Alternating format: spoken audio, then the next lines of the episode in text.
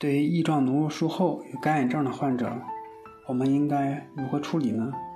首先呢，对于翼状奴术后有干眼症的患者，大夫啊一般会注意以下几点。对于要手术的患者，大夫都会对他进行详细的术前检查，尽量减少使用对眼表有害的药物，尽量使用不含有防腐剂的药物，以减少对眼表泪膜的损害。对于术前已经有干眼症的患者呢，我们可以给予相应的治疗，包括人工泪液的使用、物理方法治疗，还有就是用眼部的熏蒸仪，也能缓解患者眼部的干涩的情况。做完手术以后呢，我们会给翼状颅的患者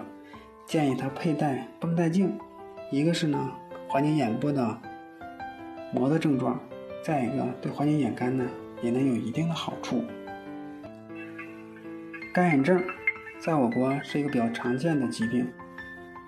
患病的患者呢没有一个确切的统计，但是大约呢四十岁以上患有干眼症的患者大概有百分之三十。干眼症的患者确实很多，但是来医院就诊的却非常少。大部分患者呀，对干眼症还是缺乏科学的认识。关于干眼症的科普的知识呢，相对于比较少。大部分患者没有正正确的认识，还有在用药方面也可能发生延误。在这里和大家分享干眼症的知识呢，一个是呢，让大家普及干眼症的。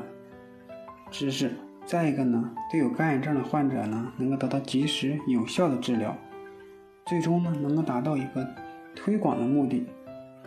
如果有条件呢，可以建立干眼症的一个俱乐部，